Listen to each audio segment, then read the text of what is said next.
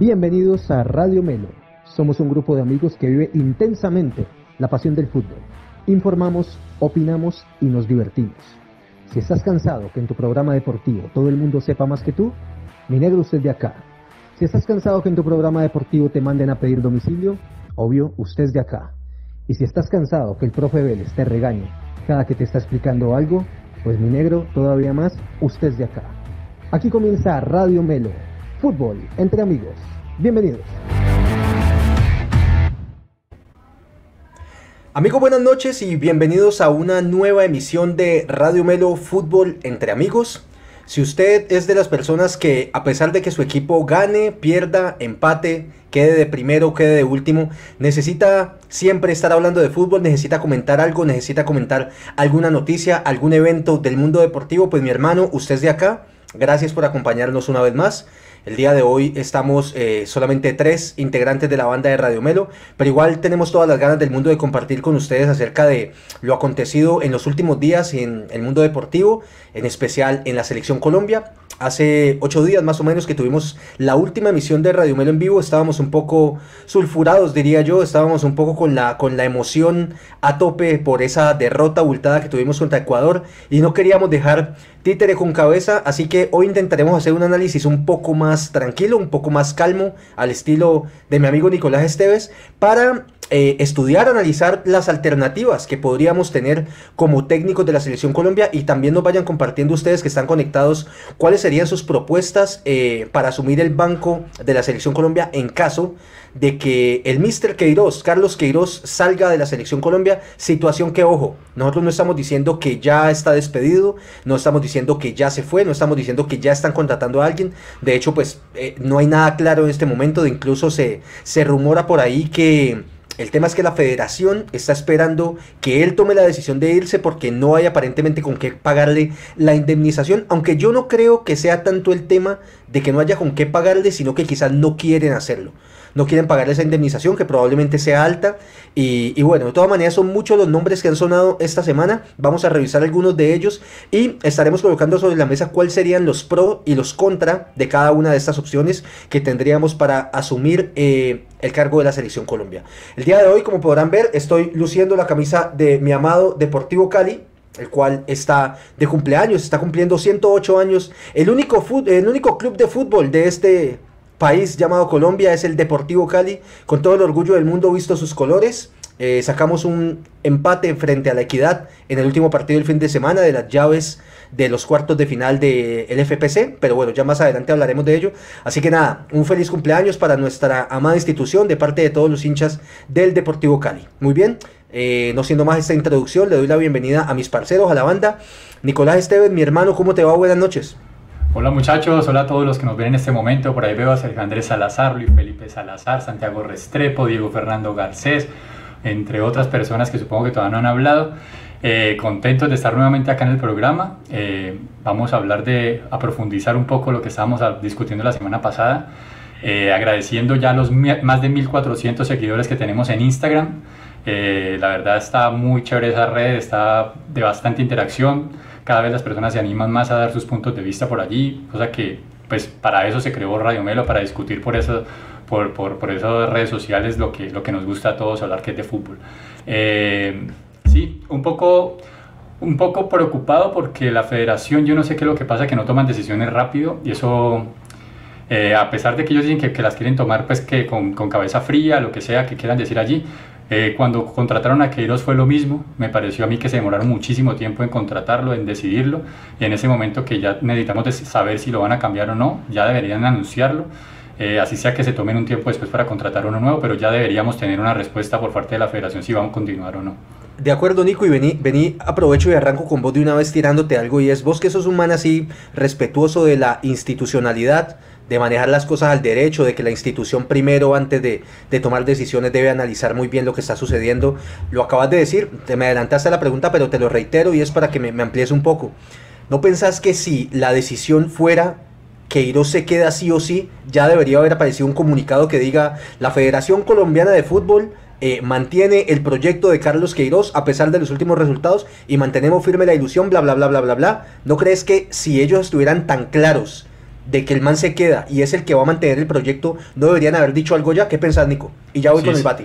Sí, sin duda, sin duda. Siempre que, que, pasa así algo grave en algún partido, lo primero que hace la dirigencia es salir a respaldar a los técnicos o salir a echarlos, definitivamente. Y no hablar, en este caso me parece que es más tirando hacia el lado de, de, sacar al técnico, la verdad. Eh, si no, ya lo habría tenido que respaldar. Es que pasó mucho tiempo. Yo creo que vamos por el lado de la indemnización, como vos lo dijiste. Pasó con Rueda en Chile. A Rueda tampoco es que lo quieran en ese momento mucho. Hay mucha gente que tiene dudas acerca del proceso de, del profesor Reinaldo Rueda. Y dijeron claramente que por la indemnización, se supone que ese fue el motivo por el cual Reinaldo Rueda sigue siendo el técnico de Chile. Allá creo que eran dos millones y medio de dólares que tenían que pagarle en caso tal de que él quisiera salir. Aquí se habla de dos millones y ya hay rumores por allí de que se están hablando de que le quieren pagar supuestamente a plazos. Yo no sé si eso será algo verídico o no, pero el hecho es que el técnico salió a decir inmediatamente que no, que si lo van a despedir, que tiene que pagarle su plata de una, billete sobre billete, que eso es, que eso es, eso es una cosa que, que solamente se, se, ve aquí en Sudamérica, que eso en, Europa eso no es así, que si usted lo van a echar, le tiene que pagar su indemnización. Bienvenido a Colombia, don Carlos Queiroz. Bienvenido al país donde todo es posible donde todo lo que se puede hacer mal es posible que pase aquí. Bueno, no más, saludo al Bati. Al Bati Muñoz, buenas noches, mi pana. Estás desde la Florida, me parece, en estos momentos. ¿Cómo vas, mi pana? Buenas noches. Sí, hola, hola muchachos de allá, hola a toda la gente, a todos los, los Melo fans que nos acompañan ahora y los que no han podido, pues que nos acompañarán más, más adelante. Sí, sí, por acá pasando la semana, una, una semana festiva por acá. Este jueves es el Día de Acción de Gracias y siempre se trata de, de pasarlo cerca de la familia, así que me escapé acá por, por una semanita acá al, sur de la Florida. Eh, bien, también en la, en la, con la expectativa de ver qué pasa con, con el puesto de técnico de la selección Colombia, eh, que lo confirmen o, si no lo van a confirmar, que se, que se decida o empiece el proceso para buscar un nuevo técnico y eso no sé, como lo hablamos el, el martes, la semana pasada, eso es algo que no se puede demorar mucho porque tenemos el tiempo contado para, para enfrentar o encarar de nuevo las eliminatorias que ya, ya sería en marzo. Y bueno, entonces es un tema que creo que vamos a seguir discutiendo ahora. También contento porque se viene mucho fútbol esta semana.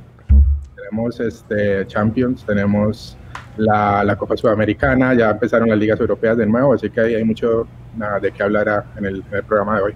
Perfecto, mi pana, bienvenido. Permítanme, muchachos, yo saludo por acá a la gente que siempre nos acompaña y que merecen obviamente un reconocimiento y un agradecimiento de parte nuestra por tomarse el tiempo de estar acá un lunes a esta hora acompañándonos a conversar un rato de fútbol. Empiezo con Diego Fernando Garcés, mi pana que siempre está ahí. Gracias, Dieguito, parcero. Está Sergio Salazar, que también es un, un asiduo del programa. Sergio, un saludo, pana, gracias por acompañarnos. Está también Santiago Restrepo, el viejo Santi, bacano parce por el apoyo, muchas gracias. Luis Felipe Salazar también, buenas noches, nos dice. Luis Felipe, mi hermano, gracias por acompañarnos. Está Cindy Espinal, amor, un beso, gracias por estar ahí apoyando siempre. Don Adolfo Esteve, don Adolfo, usted también siempre ah. ahí firme. Muchísimas gracias por acompañarnos. Eh, Yolanda Henao, Yolanda, buenas noches. Usted también siempre nos acompaña. Diego Vázquez, mi pana, el, más conocido, el popular banguero para nosotros en la universidad. Le mandamos un saludo, Dieguito Pana, los mejores recuerdos. Eh, gracias por estar ahí. Francisco Rivera también está conectado y nos saluda. A todos muchachos, muchísimas gracias. Voy a leer por acá eh, el mensaje de Diego Vázquez rápidamente que dice, muchachos, la selección está con un problema grande desde arriba con la multa que les puso la fiscalía y no lo pagaron con plata de ellos, sino con plata de la federación. Ahí está el hueco. Bendito Dios, Dieguito, donde lo hubieran pagado con plata de ellos. no, pagan, no pagarán ni los servicios con plata de ellos. Muy bien, está por acá eh, Gustavo López. Gustavo, mi hermano, gracias por acompañarnos también. Buenas noches. Andrés Millán, de la cuenta Mi Siguiente Libro. Ya saben, a quien también aquí siempre les recomendamos, sigan Andrés Millán en Mi Siguiente Libro en Instagram. Ahí el parcero, si nosotros acá le hablamos de fútbol eh, Andrés Millán en su cuenta de Instagram les habla de los mejores libros, buenas recomendaciones, así que síganlo ahí también. Mi siguiente libro en Instagram, gracias Panita por, por acompañarnos. Y bueno muchachos, vamos a empezar con el tema. Eh, nuevamente gracias a todos por estar ahí. Y listo, Nico, vení, volvamos un momentico al punto inicial y es, aún no sabemos si Queiroz se va existe una posibilidad de que se quede. ¿Les parece si, si revisamos un poquito este escenario donde él se quede? Eh, hoy estuve escuchando por ahí a Carlos Antonio Vélez, que siempre lo saludamos al inicio de este programa, y el man tiraba esta, ojo con esto, el man tiraba, Carlos Antonio, un saludo, profe, por ahí tiraba esta, el, viejo tiraba esta, el man decía que a Queiroz definitivamente la federación no le quiere pagar indemnización. O sea que le están diciendo, panita, andate por la buena y quedamos quedamos bien con tu, con tu nombre todavía y quedamos bien nosotros como que no fuimos los que te echamos. Y que le están diciendo, si te quedas, te vamos a cambiar ciertas cosas. Dicen, dice el profe Vélez, dice, lo primero que le van a cambiar los asesores que tiene colombianos. Eh, el man sin mencionarlo, yo me voy por los que están más cercanos a él, son Arturo Reyes, que dirigió algunos partidos de la selección sub-23, si no me equivoco, Bate, me corregís, y que estuvo también en dos partidos, un par de partidos, partidos amistosos de la selección Colombia Mayor, eh, y que le fue bien y que estuvo incluso en la baraja para que pudiera mantener listo. Y también que fue, que fue después de que se fue Peckerman, ¿no? Que tomó Exactamente, se fue Peckerman y estaba él. Y también está Héctor Cárdenas, eh, que está con el tema de las, de las inferiores, de los juveniles, ex técnico del Deportivo Cali, que no le fue muy bien tampoco que digamos.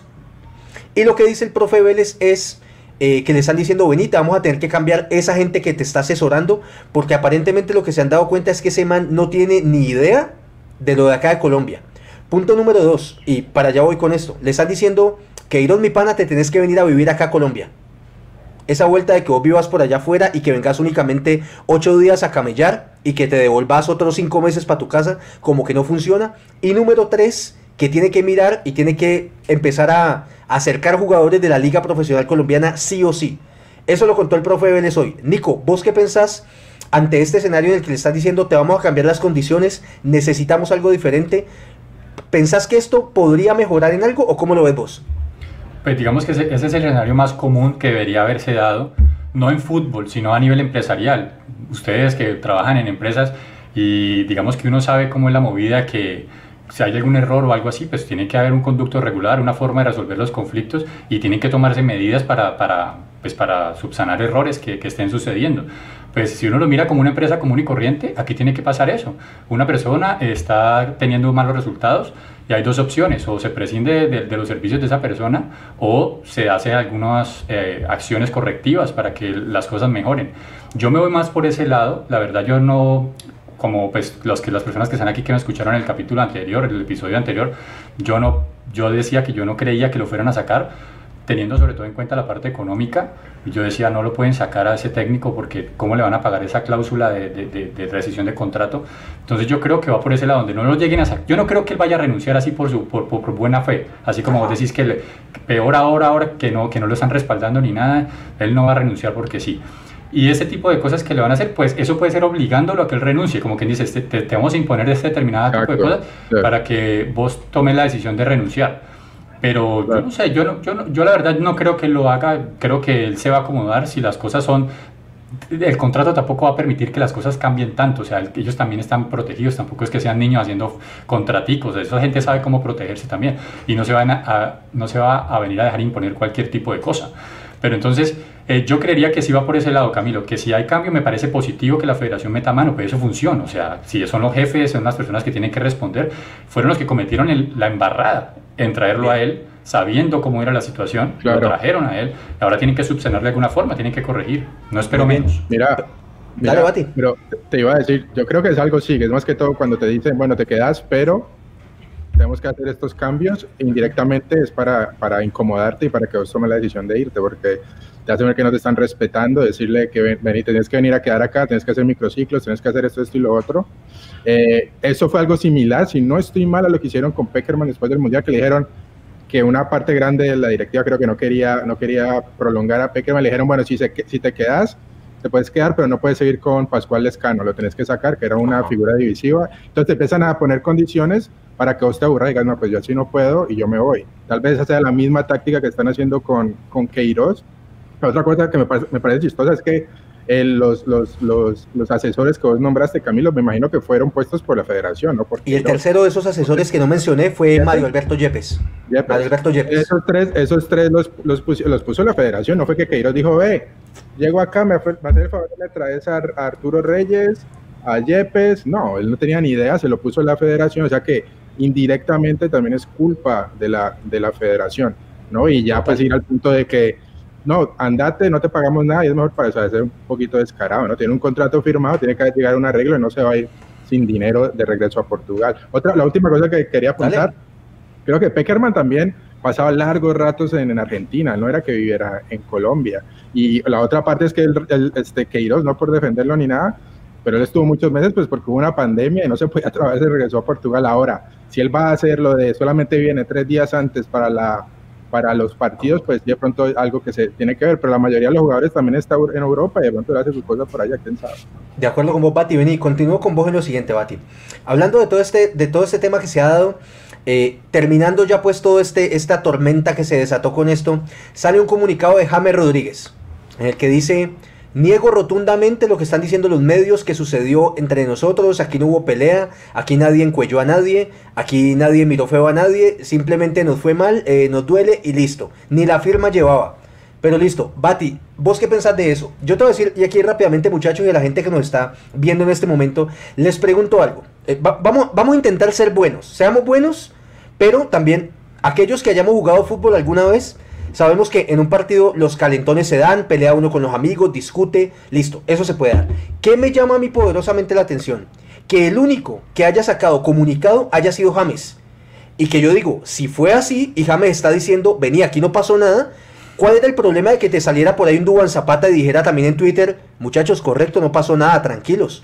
Cuadrado luego llegara también en su cuenta de Instagram y montara un videito bailando y dijera, muchachos, aquí no pasó nada, perdimos que Jerry saliera y dijera, aquí no pasó nada, muchachos, perdimos y no ha pasado nada. ¿Por qué el único que sale James y dice no pasó nada y todos los demás guardan silencio? ¿Qué pensás vos, Bati, de esto? ¿Pensás que es un comunicado simplemente como para calmar las aguas o realmente estamos exagerando en lo sucedido? Eh, yo creo que fue eso, yo creo que es para calmar, porque estaba en todas las sopas, James, en todos los chismes que salieron, todo el mundo se peleaba con James, Davinson, Cuadrado, Lerma, eh, eh, Duban Zapata, todos se pelearon con James. El único que siempre repetía era James, entonces salió. Si, si es cierto o no es cierto, no sé. Yo creo que yo, yo creo que sí debió haber pasado algo. No sé si lo agarraron del cuello, que fueron a golpes o no, pero algo pasó. Yo creo que algo cuando tenés tantas versiones y tanta cosa, creo que algo tiene que haber roto dentro de la selección. Me parece normal que él salga eso, pero de acuerdo con vos. O sea, no, no solamente que otros jugadores no hayan salido a desmentir eso, sino que nadie ha salido a, apoyar el proceso, nadie ha salido a darle la, darle la espalda a apoyar a, a Queiroz con la, con, para que continúe. Nadie, nadie ha dicho Cosa nada. diferente, Bati, perdóname, te interrumpo. Cosa diferente que tengo entendido que ha pasado en Chile. Que en Chile, lo que también conozco pues por los medios, es que eh, la misma federación era la que estaba diciendo, Reinaldo, vení, esta vuelta como que no está funcionando. Y los jugadores llegaron y dijeron, vení, dejanos a este man, que con él estamos bien. Hemos perdido, pero estamos contentos con el hombre, respetemos el proceso. Los mismos jugadores salieron a respaldar al técnico. Aquí, como vos decís, nadie ha dicho nada. Pues Nadie, ha una- dicho, nadie ha dicho nada. Sí, seguí, allá- seguí, flaco. a- que allá hubo una rendición de cuentas, eh, una reunión donde el mismo Reinaldo Rueda salió a decir, no, mire, o sea, me, me mandaron a rendir cuentas y expliqué claramente lo que sucedió. Les expuse que había puesto a debutar 16 jugadores, creo que eran 16 jugadores nuevos a, a- a debutar en la selección. O sea, que no es algo menor, o sea, tienen que darse cuenta de que tampoco es que estén con las mismas figuras que tenían hace, hace dos años que estaban ganando Copas América y todo, que es un proceso... Hay una, re- hay una renovación de la nómina en Chile. Ya l- los que ganan las dos Copas Américas, la mayoría del equipo se va embajada. Sí, Sí. claro. Bueno, Yo creo que vamos por ahí. Bien, muchachos, aprovecho por acá, leo un par de comentarios. Por acá dice Iván Ayala, el tema de sacarlo, me imagino se refiere a Queiroz, puede solapar los problemas que tienen los jugadores que han mostrado un rendimiento muy bajo. Iván Panita, un saludo, gracias por estar ahí. Y de hecho aprovecho aquí, Nico, te voy a hacer una pregunta de una vez mientras leo los comentarios porque ya voy con vos. ¿Viste el último partido del Everton? Sí, sí lo vi. Listo, entonces tenés para contarnos un poco del desempeño de Jerry Mina, que creo que vuelve y está en el ojo del huracán por su desempeño. Ya no lo vas a contar, permitime leo un par de comentarios más. Por acá dice eh, Andrés Felipe Quintero, que le mandamos un saludo al parcero Andrés. Dice Nico Baticami, ahora con más objetividad, después de unas semanas. Si quieren que el man se vaya, la responsabilidad es 100% de él. Un abrazo para la banda Mela. Panita, gracias por estar ahí. Buena pregunta. Yo te lo digo, yo hace ocho días estaba así, como, eh, eh, loco, pues, de que cabezas quería ver. Yo a día de hoy, muchachos, me mantengo en que Queiroz se tiene que ir porque siento que el grupo está roto para mí. Y lo digo desde, desde el, el argumento mío es el siguiente. Sale James y dice, muchachos, aquí no pasó nada. Nadie más sale a hacerle la, el respaldo de que vení, no, no, vení, muchachos, vamos a calmarnos, vamos a unirnos. No estamos, solo la federación salió con otro también comunicado diciendo que no había pasado nada. no estamos, otro no estamos en un equipo de que sean puros pelados, como que digan solamente habla James y no más.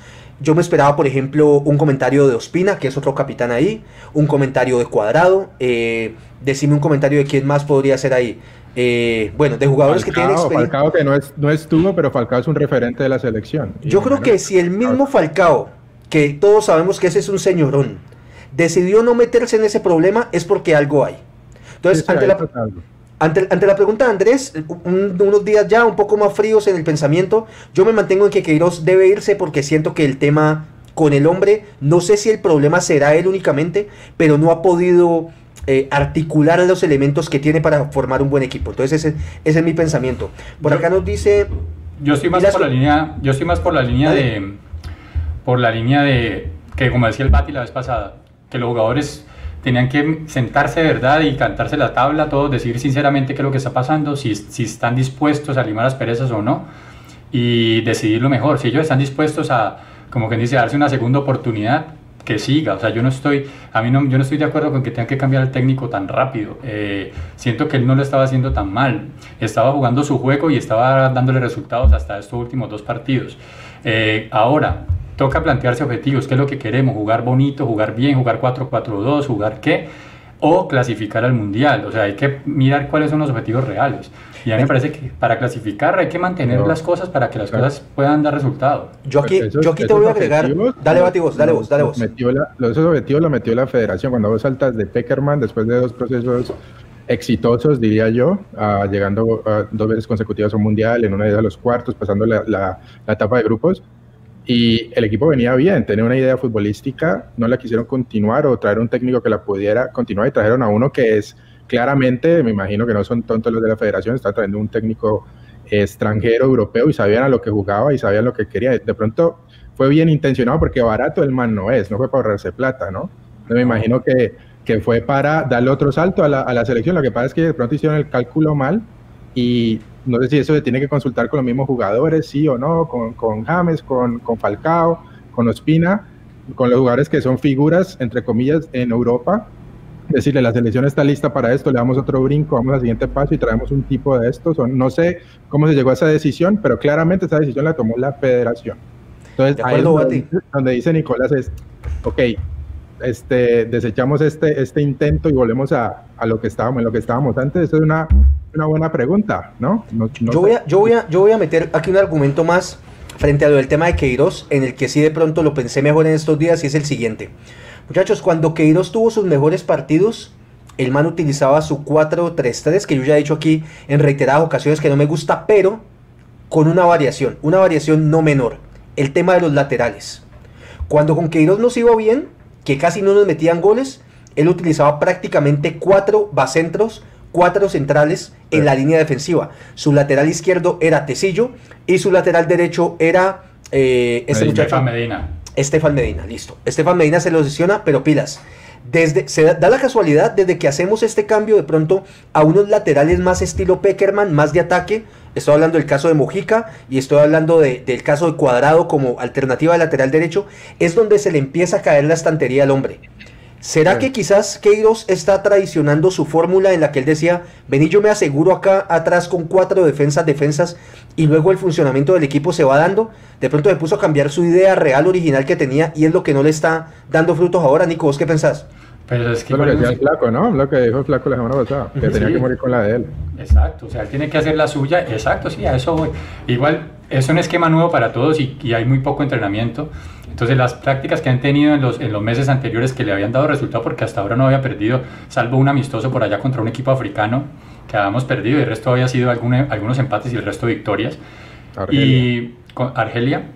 Eh, pero en todo caso, claro, si vos pones a dos nuevos laterales, es, son dos personas que tienen que venir a acostumbrarse al, al sistema nuevamente, a, que no está engranado, que, que, falta. Puede ser por ahí también, pero yo sí digo, o sea, si el man va a quedarse, si lo vamos a aceptar como entrenador, que haga la suya y que nos acostumbremos a jugar 4-3-3 y a jugar al contragolpe eh, y que James tiene que sacrificarse por la banda y si no pues tiene que modificarlo y, meter a otro, pero tiene que jugar a lo que él quiere. Vení, vení, vení Nico, y aquí alguien, y, le aprovecho para saludar personas que se nos han unido. Por ahí está Julián Izaza, parcerito, gracias por acompañarnos. Eh, don Adolfo Esteves también está comentando. Y hay varias personas por aquí dicen, eh, Gustavo López dice, Muchachos, sacrificar la clasificación por no indemnizar al DT. Vos decías algo así parecido la vez pasada. Interesante lo que dice. Y don Adolfo Esteves también eh, reitera y, está con él cuando dice sacrificar la selección por Queiroz. Lo acosan y nos dan unas, alineaciones bien barro para marzo. No las deja de, no las deja de para arriba. Muchachos, yo aquí les pongo una pregunta y para las personas que están conectadas en este momento quiero su opinión. Y lo coloco ahora Bati sobre la mesa. Muchachos, ¿cuál es nuestro objetivo como selección? Y pongo varias opciones. Una sería, ¿cuál es nuestro objetivo? ¿Clasificar siempre al Mundial? Ese puede ser un objetivo. El otro objetivo sería, ¿necesitamos quedar campeones de una Copa América? Porque la única que tenemos la ganamos aquí en Colombia y sabemos que a pesar de que, bueno, no la ganamos y ya no nos la quita nadie, esa Copa América estuvo medio raronga, pues no fue una Copa América así como, como al 100%, así que tiene sus, sus lunarcitos por ahí. La pregunta mía es, ¿cuál es el objetivo de la selección Colombia? ¿Es clasificar un mundial y quedar campeones del mundo? ¿O lo nosotros es decir, muchachos, tenemos que clasificar sí o sí a la, a la al próximo mundial, así nos saquen en primera ronda como viene pasando, o bueno, pasando la primera ronda como viene pasando en las últimas oportunidades. Nico, ¿vos qué pensás? ¿Cuál es el objetivo o cuál debería ser el objetivo de nuestra selección? No, clasificar al mundial sin lugar a dudas. O sea, la selección colombiana no está para competir eh, por, por, a ver, con base en los objetivos que vos tenés, vos arriesgás más o menos en determinado partido. Entonces, si Colombia se tira a, quedar campeón del mundo o a quedar campeón de la Copa América, pues tenés que jugar de determinada forma, ser más agresivo en los partidos, eh, pues cosa que nos encantaría a todos. Pero vos tenés que ser realista y saber en qué nivel estás. Y a mí me parece que un objetivo muy bueno y bastante alcanzable es la Copa del Mundo, es llegar a un mundial y clasificar a unos octavos, ya clasificamos a unos cuartos de final. Ya el próximo objetivo inmediato de Colombia es llegar a una semis, o sea, jugar siete partidos en un mundial. Eso debería ser un objetivo realista. Y yo estaría feliz con que cada cuatro años estuviéramos clasificando un mundial de fútbol. O sea, nosotros lo vivimos, pasamos como 12 años o más, no, sé si fueron 16. 16. Bueno, 16 años sin ir a un mundial, eso era horrible. O sea, después de nosotros haber disfrutado el mundial del 94, del 98, que nos tocó, el del 90 también me acuerdo un poquito, pero pues me tocó el 94. Los, 98. los, milenios recientes, ¿crees que es fácil que, eso es el mundial? No, por eso. Y, y, entonces no saben lo que es sufrir. Yo digo que, yo digo que si el objetivo es clasificar a un mundial, por aquí decían que jugando mal no se clasifica totalmente a Francisco Rivera. Decía ser, un referente que aquí decía, bueno, no sé si era Francisco, ah, sí, aquí. Sí, Francisco Rivera. Sí, decía, no, jugando mal no se necesariamente se llega a un mundial. Yo no digo que yo no digo que tendríamos que jugar mal, o sea, yo lo que digo es que si el técnico lo dejan jugar a lo que él sabe, probablemente no sea un juego vistoso, pero no sea jugar mal, sea un buen fútbol no vistoso, simplemente fútbol efectivo, de con una idea muy Perdóname, resumime entonces. Tu objetivo para la selección, uno, ¿tu objetivo cuál es? Ir al mundial. Ir al mundial. Para mí ¿Y llegar a semis o ir al mundial? No, ir al mundial y por lo menos sí clasificarle a la primera ronda, o sea, sí clasificar por lo menos a octavos. Ahí ya depende muchísimo de con quién nos toque en octavos de final, pero clasificar por lo menos la primera ronda. Eso sí, para mí. Voy con el Bati, pero Bati, perdóname, leo aquí un par de opiniones que ya está contestando la gente, me gusta mucho. Eh, por acá dice. A ver, a ver, dice Julián Isaza, dice, debemos ir al Mundial y ganar una Copa América. Ojo con lo que dice Julián, porque la próxima Copa América nosotros somos anfitriones, ¿no? Junto con la Argentina, así que... Coanfitriones. Coanfitriones, o sea que ahí tenemos de pronto, no sé si obligación eh, u oportunidad, no sé cómo llamarlo, pero bueno, hay una chance de ganar una Copa América, pero lo del Mundial sigue siendo. Por acá dice Francisco Rivera, dice, tener figuración en el ámbito mundial y ser un referente del fútbol suramericano. Yo creo que esos son objetivos de pronto más, más aterrizados, sería lo suramericano, y aún así a día de hoy estamos lejos. Alejandro Ortega dice, eh, de la banda de Radio Melo, dice que hay que intentar las dos cosas. Por ahí está mi mamá que me saluda. Mamá, te amo. Mamá, te amo, por ahí está. Eh, por acá dice don Adolfo, pero si se va al Mundial es a ganar, no a quedar de segundo. Don Adolfo, yo creo que eh, ese pensamiento ganador yo lo comparto, pero yo creo que tenemos todavía que pasar unos escaloncitos más antes de exigirle a nuestra selección que tiene que quedar campeona del mundo, pero válido. Es que yo, le quiero complementar un poquitico, es que lo que decía los objetivos, o sea, obviamente siempre vas a intentar quedar campeón del mundo, siempre lo vas a intentar, es el sueño, pero si, si estás en un partido, por ejemplo, de octavos de final, eh, vos, si vos, bueno, ya, ya que sea mata-mata, por ejemplo, unos, unos octavos de final, y estás en un partido contra, contra, un, contra Brasil, por ejemplo, y vos tienes que decidir o espero y contragolpeo, o espero no desarmándome y contragolpeo sabiendo cuáles son mis herramientas, o con el objetivo plantado de que quiero quedar campeón del mundo, tengo que salir el todo por el todo y arriesgar y meter delanteros y meter jugadores de ataque. Allí se le puede ir a uno todo entre las manos, mientras que si uno desarrolla el juego que uno sabe que puede desarrollar, me parece que tiene más chances de avanzar. Pati, yo, ¿cuál es tu objetivo? ¿Qué, pensás vos que, que, deberíamos nosotros aspirar como selección? No, yo estoy de acuerdo con Nicolás. Yo creo que el fútbol de nosotros nos da para clasificar a, a un mundial. Yo creo que de quintos, de repechaje, cuarto, quintos somos en Sudamérica. Yo creo que eso es un objetivo alcanzable. Entonces, estar cada cuatro años en un mundial, yo creo que, que es un objetivo mínimo. Lo otro es, eh, yo creo que depende de los procesos, ¿no? Si llegaste en el proceso, a, aprovechar los jugadores que tenemos ahora, jugadores que, que, son, que juegan en buenos equipos en, en Europa, que juegan a un nivel alto, que son figuras a veces, entonces aprovechar esa camada, con esa camada llegamos a los cuartos de final en Brasil, o sea, regresamos al Mundial y llegamos a los cuartos de final en Brasil. Yo creo que para el 2018 teníamos que haber hecho mínimo, uh, pero de, como dice el flaco, ahí nos, ahí nos condicionó el, cómo quedamos en el grupo, ¿no? Ese partido con Japón de entrada perdimos y ya pasamos de segundo y ya te encontraste con... Uh, una con potencia. Con, con una, potencia, potencia, pero bueno, eso es otro tema, pero ahí yo creo que fuimos un poquito conservadores, pero que yo creo que para estar en cuartos, octavo y cuarto con esta camada se podía. Ahorita este es el último mundial, en verdad, en que pudiéramos tener a, a un James en un, en, en su, todavía en algún nivel alto, a nivel europeo, algunos jugadores que están saliendo como, eh, perdón, como Duan Zapata, Muriel, Cuadrado, que ya tiene mucha experiencia, Falcao en las últimas. Yo creo que esta última chance de exigirle algo un poquito más lejos a esta selección. Pero Bati, Bati, Bati, vení, perdóname, perdóname. Es, es, lo que vienen atrás, y atrás no tenemos, entonces no podemos, por eso digo que depende de la, de, de, del proceso, porque si van a empezar unos jóvenes después de estos manes, eh, es difícil exigirles que lleguen otra vez a cuartos de final. Sí, sí, Pero Bati, vení, discúlpame, te disparo en contra un momento claro. y te digo algo. Vos mencionás ahorita, decís, clasificar al Mundial debería ser un objetivo mínimo. Yo, yo digo, ¿será que a veces de pronto se nos sube la espuma y pensamos que tenemos más de lo que realmente somos? Y que decimos, ¿será que es que nosotros somos de, como decían por acá, una potencia a nivel de Sudamérica que con los jugadores que tenemos camada tras camada es como para decir, la clasificación al Mundial es casi que, que una exigencia? Te, o de pronto te... te yo creo que sí. Te doy dos respuestas. Sí. Espérate, te doy dos respuestas. Una, eh, si le das los tres, tres cupos directos a Argentina, Brasil y, y, Uruguay, que Uruguay yo también creo que podemos competir con ella, aunque usualmente nos pegan, eh, que, que, te queda un cupo y medio. Yo creo que ahí, ahí lo peleamos con Chile, con Ecuador, Perú. con Perú. Perú. hay veces, con Paraguay hay veces, pero yo creo que con ellos podemos competir.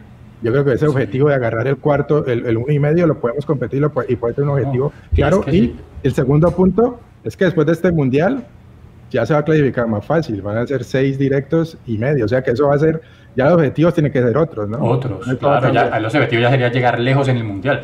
De todas maneras, yo, eso, eso será discusión para otro programa, pero igual yo pienso que cuando eso se vuelva, de que de 10 clasifican seis y medio, yo creo que eso incluso nos va a bajar la competitividad. Y llegar de sexto y medio a un Mundial, eso es como casi como que te invitaron. O sea, como que ve, nos falta alguien, venía a jugar, saca 11 y vení completando el torneo. Nico, ¿qué decías vos? No, pues yo decía que si no, si no nos planteamos como mínimo llegar a un mundial, o sea, vos te imaginas Colombia quedando por fuera del mundial, así sea en el siguiente puesto de la clasificación, eso es un fracaso absoluto, o sea, todos vamos a quedar aburridísimos.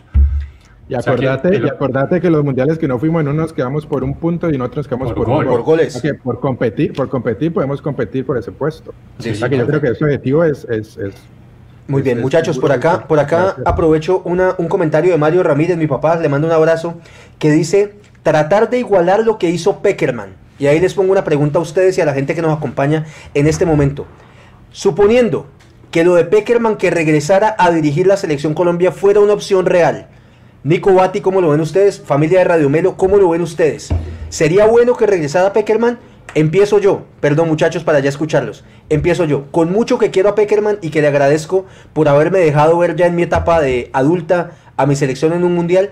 Yo siento que esa apuesta sería demasiado brava y para mí esas segundas partes no son las mejores y creería que es mejor de que Peckerman ya se quede con lo que hizo y darle la oportunidad a otra persona. Di tú, Juan Carlos Osorio. Listo, Nico, te escucho. Ahí vuelvo a lo mismo, la misma pregunta, ¿cuál es el objetivo? O sea, si vos querés clasificar, si vos querés darle chance que este man de Peckerman quede en un pedestal, pues sí, no lo vuelva a traer, ya dejarlo ahí intocable como tendrían que haber hecho en Boca Juniors con, con, con el Virrey. Pero, pero, si lo que querés es clasificar un mundial, trae a Peckerman. O sea, la probabilidad de que Peckerman se nos quede por fuera del mundial es bajísima, weón. Espérate, pero espérate, espérate. Nico Ibate, espérate un momentico. Muchachos, vení, aquí ya me empiezo a calentar yo y vení. Muchachos, hay que ser realistas con una cosa. La nómina que tenía Peckerman es diferente a la que hay ahora. Sí, Peckerman pero... tenía un Yepes, Peckerman tenía un Carlos Sánchez, Peckerman tenía a un Falcao en su mejor momento. Sí, sí, Ah, sí. Es diferente, muchachos, muchachos, muchachos, ahora tenemos, 2014, muchachos, tenemos a Jerry Mina, 2018. tenemos a Jerry Mina y a Davinson llevó al Sánchez. Mundial. Créeme que el Mundial el con Davinson. 2018 era- ese era, exacto, el 2018 la eliminatoria fue Davinson y Yepes. Sí. Perdón, y, y, Jerry Mina. Y Jerry Mina, igual. Y de hecho, y Tecillo también estaba. Tecillo también estaba. ¿no? Claro, él llamaba a los mismos de siempre, Oscar Murillo, Tecillo, Lerma, El mismo. Pacho Mecha, Lerma. No, No, o sea, no. Ah, Yo, yo digo, yo digo, yo estoy de acuerdo con el flaco. O sea, si queremos, lo que pasa es que ahorita como los tiempos ya están cortos, el, el- el técnico que traigamos, el, el que conoce esta- estos jugadores, el que más lo conoce es Peckerman. Ya llegaría, ya sabe qué llega a hacer, no llega a, a a conocerse con los jugadores, a probar nuevas, nuevas tácticas, a- ya todos se conocen, ya todos saben cómo es la rutina y es a lo que es, papá. ¿Me entendés? es que- Porque ahorita si traes cualquier técnico, incluso Reinaldo Rueda lo traes, tiene que empezar de cero, su formación, el, el estilo de juego, va a probar jugadores, es otro proceso, ¿me entendés? Este man lo Entonces, todos. 22%, O sea, ustedes, están, ustedes están de acuerdo con que Peckerman vuelva. O sea, si es para clasificar un mundial, Peckerman es la mejor figura. Es Yo la, lo es la pongo ficha. así con, yo lo pongo así con, con Reinaldo Rueda. Si vos No, querés que- un proceso Peckerman- más largo, Peckerman tiene, te creo que te asegura un poquito más la clasificación. marica, es que Peckerman es muy bueno. El único error que ha cometido Peckerman, les digo, el único error que ha cometido Peckerman es no haber llevado a Javier Zanetti al mundial de 2006 por Scaloni. Así les lo No. digo. Otro error, otro error no haber llevado al, al gordiño a, a- a Rusia, que se lesionó Jami y no teníamos reemplazo. Sí, Sí. bueno, sí, sí, sí. Se equivocó un poquito en la confección de la nómina a, a Rusia, pero no le podemos pedir nada al viejo. El viejo nos dio, sí, no alegrías y, y nos permitió ver a, a nuestra selección dos mundiales que ese seguidos. partido, acordate ese partido que fuimos y, y clasificamos en las últimas eliminatorias en Lima, jugó con Falcao y Duan Zapata arriba, que sorprendió a todo el mundo. Acuerdo. Zapata ya lo venía usando, él, conoce toda esta nómina ya. Sí, Muy bien, muy bien. Perfecto. Voy a leer por acá, muchachos. Eh, a la gente nos dice, Andrés Millán dice, con estos jugadores, con este nivel de liga, con el actual nivel, ir al mundial es el sueño. Francisco Rivera dice, clasificar a un mundial de infantino debe ser más fácil. Entonces clasificar a un mundial no va a representar lo mismo. Esa vuelta que otro. piensan hacer para mí es un despropósito de esa Sí. cantidad de equipo. Eso, eso es una recocha, hermano. Sí. Eso es una recocha y esa idea, yo no sé si ustedes lo han escuchado, de que eso funcionaría, que si vos clasificás como de sexto, no es que vayas y ya estás en un grupo. Llegás y vas a jugar como un mata-mata con otro equipo y Sí, si a ganás, entras a los grupos. Van a ser, como un, un- un antes, como hacen, como hacen la Champions, que hacen las pre, pre- Sí, como, como un premundial. van, a ser, van a ser como tres grupos de tres y clasifica el primero de cada grupo, bueno, en fin. Es una recocha, no hay nada más que decir. Sergio Salazar dice por acá, eh, la camada de ahora no es de la misma eficacia y eficiencia que la de 2018, mucho menos la de 2014, lo que significa eh, que entre más tiempo pase, más difícil aspirar a los mismos objetivos. Yo estoy de acuerdo con Sergio Salazar. Alejandro Ortega, también de la banda de Radio Melo, dice, estos pelados de las inferiores no tienen pinta de que nos clasifiquen a los mundiales de 48 equipos. Difícil también está el tema. Diego Medina, también de la banda de Radio Melo, dice, eh, que se equivocó Peckerman también en cambiar a Riquelme por cambiazo, también lo recordamos. Y por acá dice, eh, Luis Felipe Salazar dice, el equipo está dividido y este man queriendo a Osorio, que es capaz de dividir por cero. Esto no es serio, dice Luis Felipe. Luis Felipe, ¿qué pasó, pana? Luis Felipe, ¿qué fue, mi pana? No, no, no, no, no, ni- no ningún, ningún. ¿Para qué le celebran esa chimbada? No, yo te voy a decir una cosa. Juan Carlos Osorio, prepárate. La oportunidad es tuya. Se nos viene Juan Carlos Osorio en la selección. Ojalá. Muy bien. Nico, nos ibas a contar un poquito del desempeño de Jerry Mina en el último partido del Everton. Y de James también. Sí, no, pues lo, James estuvo como trotando, se veía trotando, pero la verdad... ¿Para variar? jugar- En para ese, variar. partido, en ese partido lo vi un poquito más trotando que en los anteriores. Ah, Eh, imagínate. O sea que caminó. Sí, estaba caminando un pedazo del partido y como haciendo jarras, como, como, como, como ya exigiendo un poquito que le tiren el balón. Vos sabes que cuando vos llegas nuevo a un lado que, que no pasa nada, que vos que no, que bien, que no pasa nada, que hagamos. Aquí ya había James como un poquito ya como un poquito más exigente, pero es que Richarlison es la magia, entonces Richarlison nos ponía a jugar a todos sabroso. Y empezó Y- el momento del humor en Radio Melo. Muy bien. No, Nico, mentira, no, no, no, no, siendo serio, sí, Richarlison ponía a jugar de equipo. Eh, le abrió a James un poquito, James después hizo sus buenos dos pasecitos que abrió al costado, no sé si vieron los goles, participó en dos Sí, sí. goles. Eh, Jerry Mina... Jerry Mina dos goles. En no, contra. pero, pero le quedó. Iba ganando, el, iba ganando el Everton y desde temprano. Y después el Fulham, que estaba jugando, ¿cierto? Contra el Fulham, sí, la cancha que le Sí. gusta a Diego.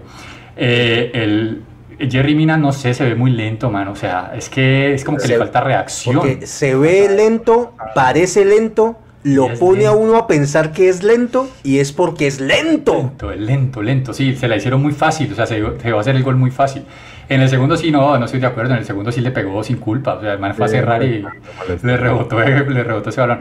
Pero sí, eh, James lo reemplazaron. Últimamente lo han estado reemplazando ya a minutos 70, más o menos. algo, ¿no?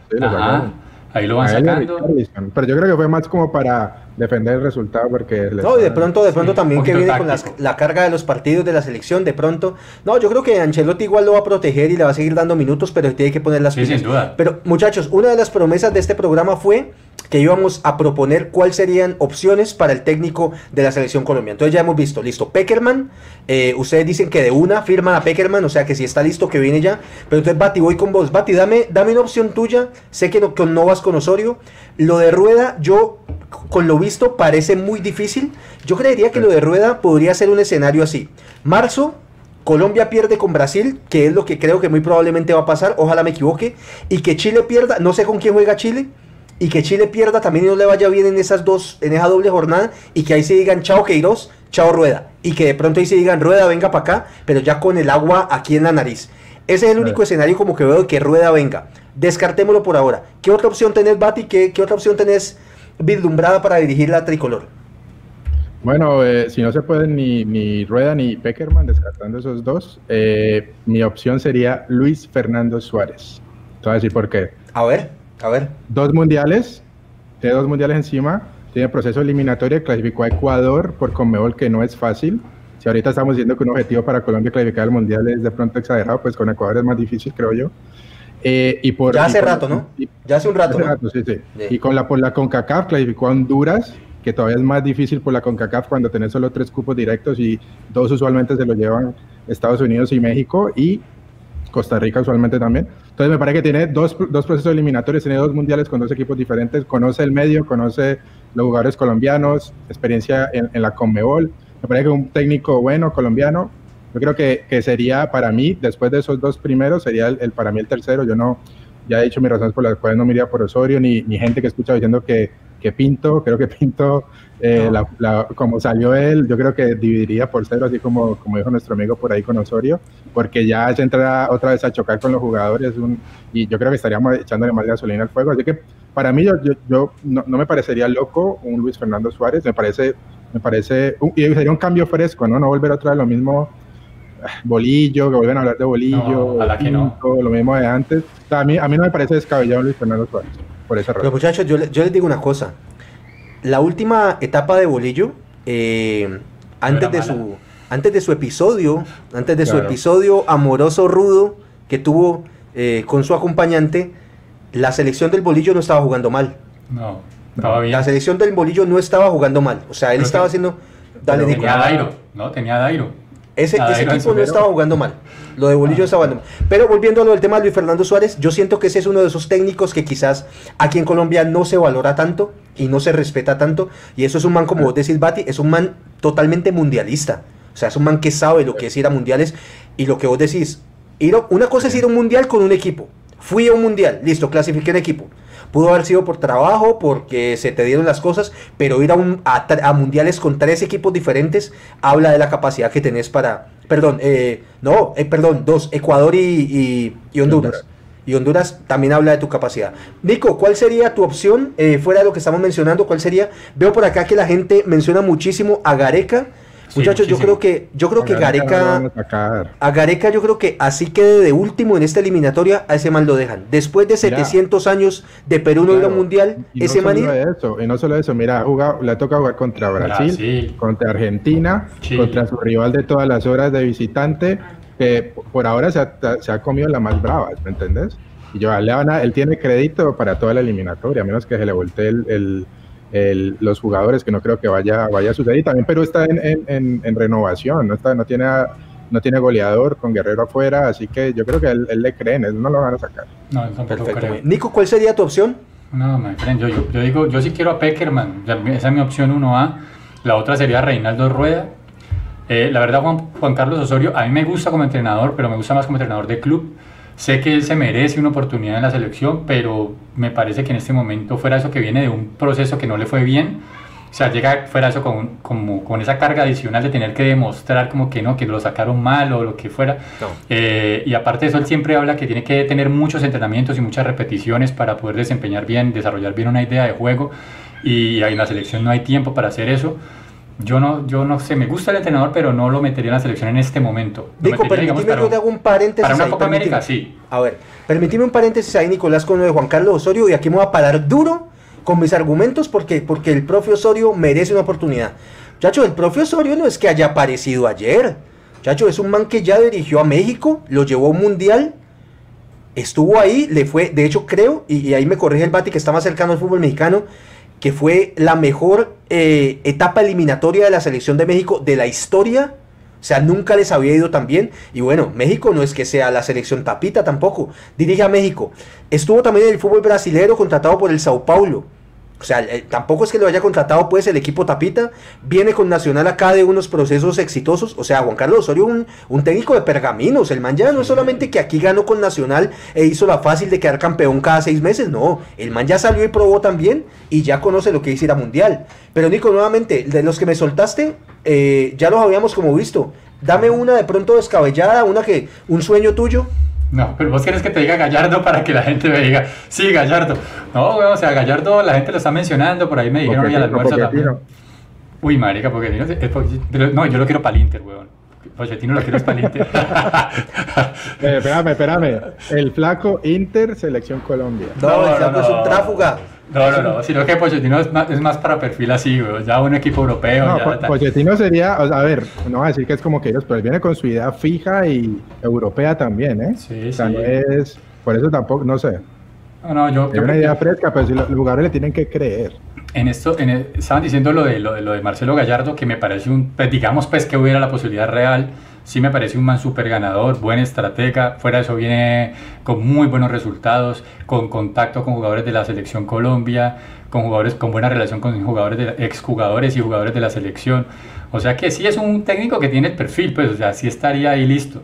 Pero pues yo no creo que él vaya a venir para acá. O sea, él, él está listico para la selección argentina. Sí, él está en Argentina, esperando que caiga ese escalón y, y ya.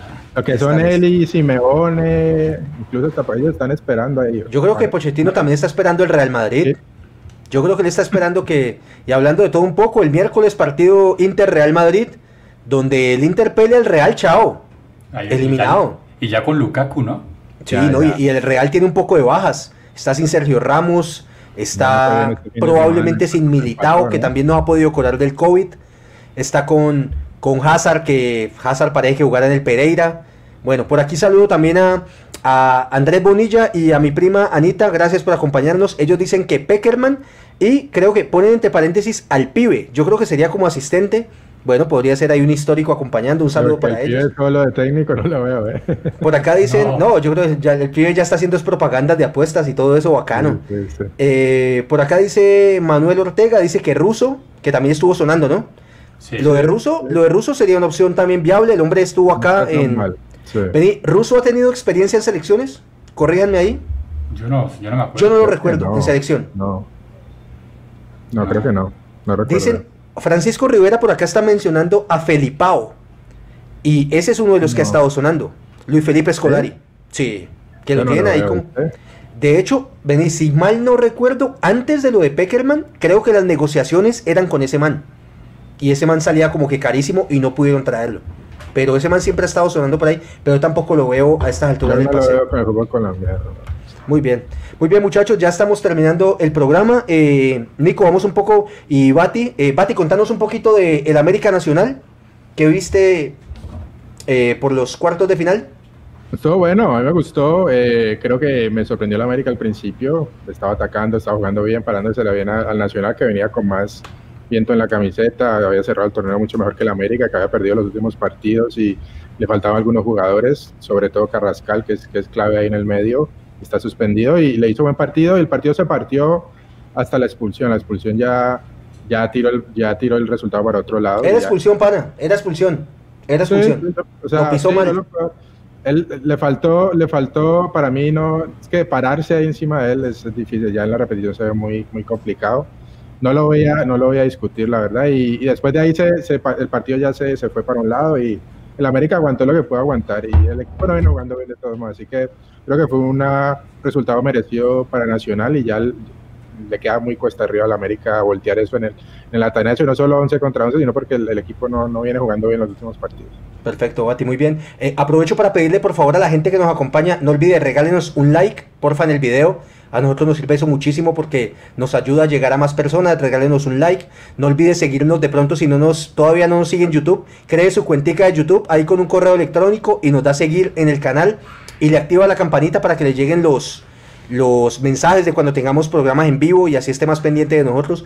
Eh, y nada, en Instagram 2020 también, eh, Radio Melo 2020, perdón, nos pueden seguir para que estén pendientes de los contenidos corticos que montamos, videos con comentarios de los muchachos acerca de alguna noticia en particular, nos pueden ver también ahí. Y bueno, yo aprovecho acá también, Deportivo Cali. Eh, vamos contra Vélez Arfield esta semana en Argentina por Copa Suramericana. Eh, partido difícil, esperamos a ver un buen resultado. Venimos de empatar 1-1 con Equidad. El Cali tuvo muchas opciones, pero lo que se viene dando en todo el torneo, tenemos muchas opciones, pero no la metemos y nos terminan empatando faltando dos minutos para acabarse el partido. Pero bueno, define acá el Cali eh, su llave. Esperemos que podamos pasar a la siguiente ronda. mañana juega contra Vélez, ¿no? Mañana contra Vélez en Argentina. Partido difícil. Y, y, bueno, por aquí Carlos Alfredo Agudelo nos dice Nacional Cine Libelton, Candelo y Gómez por COVID. Los tres son titulares. Igual yo pienso que Nacional debió haber aprovechado un poquito más esa ventaja que tenía de un hombre de más eh, casi desde el minuto 20 del primer tiempo, pero bueno, se fueron ganando de acá y la vuelta será pareja. Yo digo que el partido está parejo todavía, al igual que las otras llaves. Junior le ganó solamente 1-0 a Tolima y creo que Santa Fe y Pasto también terminaron 1-0, si no me equivoco. Hoy nos estuvo por acá Gonzalo Acte, hincha del Deportivo Pasto, para que nos ratificara esta información. Bueno, Nico, tu último comentario, mi hermano, y la despedida para nuestra gente. Bueno, invitarlos a este fin de semana. Eh, vienen dos fines de semana de Gran Premio de Bahrein eh, el primero es en el circuito tradicional. La ya no, ya no murió, pues ya. No, no pues quedó campeón, quedó campeón Hamilton, sino que como venía, como estábamos hablando tanto de la selección, los capítulos anteriores no lo mencionamos y la verdad es que igualó el récord de, de, Michael Schumacher, siete títulos del mundo. Este man es un monstruo, pero un monstruo, monstruo. O sea, de lo que ahorita mucha gente le tiene rabia, pues porque gana todas las carreras y las hace aburridas, pero cuando pasen unos años. Schumacher en su tiempo, ¿no? Exacto, como han sido todos. Sino que ha pasado algo que la, la, FIA ha dejado pasar muchísimo tiempo la hegemonía de, de, Mercedes. Eso nunca había sucedido que un equipo ganara tantos años consecutivos. Siempre meten la mano en el reglamento y hacen que cambien las cosas. Esta vez lo dejaron pasar mucho tiempo y, y, el reglamento apenas va a cambiar para 2022. Iba a cambiar el 2021, pero por el COVID lo aplazaron.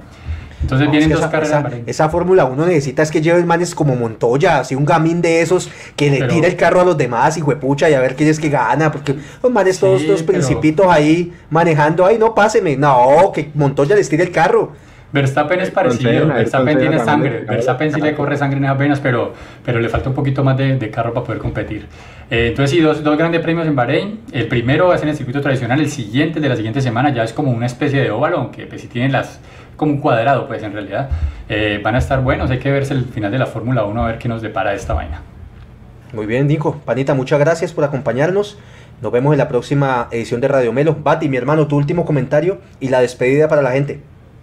Por supuesto, también recomendar un, un par de cositas. La primera, ya este miércoles comienzan los cuartos de final del fútbol mexicano. Muy buenas, hay dos llaves muy buenas. El Chivas América de México, o sea, el clásico de México va a ser un cuarto de final. Y el otro, el Tigres eh, Cruz Azul, que también va a estar muy bueno. El Tigres tenemos tres colombianos anoche clasificaron que estaban jugando el, el repechaje a los playoffs, algo que se inventaron los mexicanos por lo de la pandemia.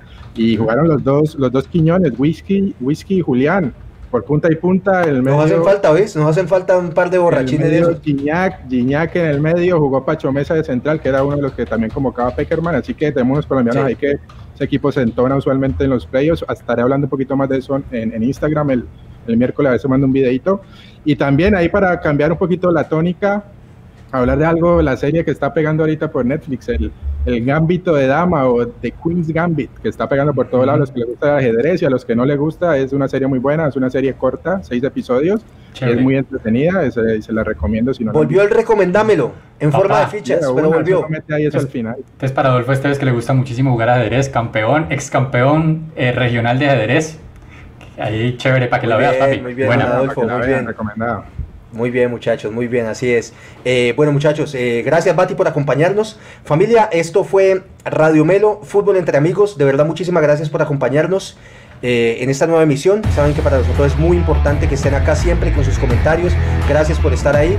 Pilas que esta semana hay Champions y probablemente estemos mandando por ahí videitos cortos en Instagram de las opiniones que tengamos en los partidos para que lo vayan viendo.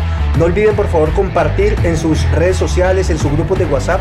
Mándenle el trincito de Radio Melo a la gente, decirles, ve, por ahí hay unos pelados que les gusta conversar de fútbol, pillalos a ver si te gustan. Compártanlos por favor, eso nos ayuda muchísimo. Y nada, muchísimas gracias nuevamente familia. Y Esto fue recomendando el Juventus Ferenbaros mañana. Juventus Ferenbaros. El, man del Ferenbaros no volvió al programa. Pero bueno, esperemos que aparezca próximamente. Familia, esto fue Radio Melo, Nicolás Esteves, El Bati Muñoz, un servidor Camilo Ramírez. Nos vemos en la próxima oportunidad. Muchas gracias, un abrazo. Cuídense.